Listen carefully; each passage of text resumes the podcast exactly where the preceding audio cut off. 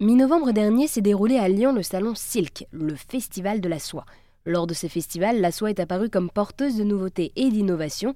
Elle se réinvente aujourd'hui dans des domaines comme l'agroalimentaire, la santé ou encore l'aéronautique. Mais bien avant cela, la soie a eu un impact fort sur l'histoire de Lyon et il existe encore quelques familles de tisseurs de soie qui perpétuent cette tradition.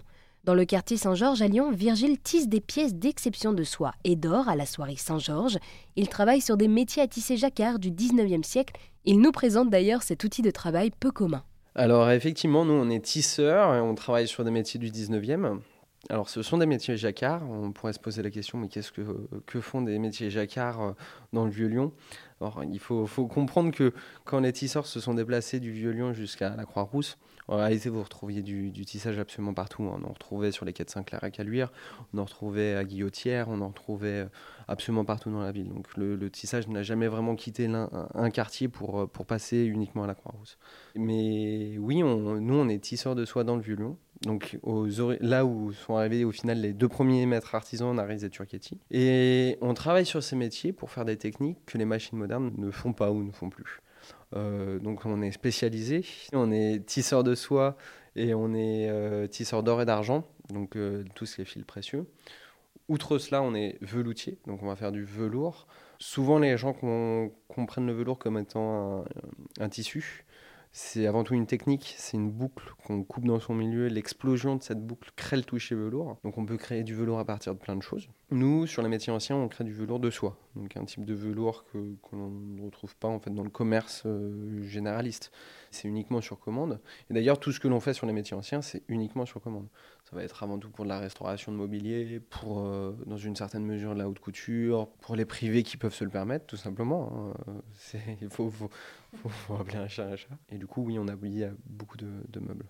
Et alors donc du coup la soie est une fibre naturelle et biodégradable, mais la fabrication de la soie cache tout de même un impact écologique fort, avec soit l'importation, puisque votre matière première vient euh, du Brésil, ou encore l'utilisation de produits chimiques pour permettre l'élevage intensif des vers à soie. Est-ce que vous, vous développez aujourd'hui des moyens pour minimiser cet impact écologique?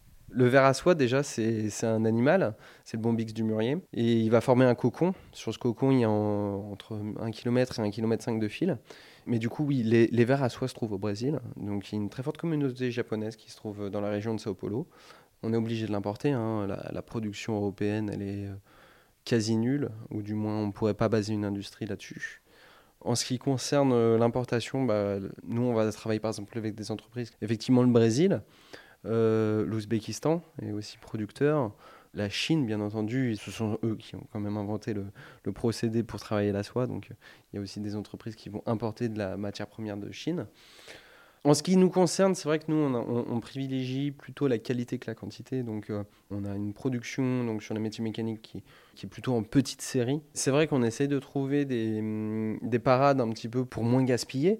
Je pense surtout, par exemple, euh, nous, on a, on a déchu du tissu, bah, forcément, quand on fait de lourdetage, souvent il y a un peu de coupe. Euh, on essaye de réutiliser ces, ces, pièces. Du coup, par exemple, là, on, s'est mis à travailler euh, depuis, quelques années avec une bijoutière de la Croix-Rousse qui va nous transformer nos, pièces de tissu en, en bijoux uniques. Eh bien, merci beaucoup Virgile. Vous êtes tisseur de soie et nous pouvons retrouver toute l'histoire de votre savoir-faire sur erzen.fr.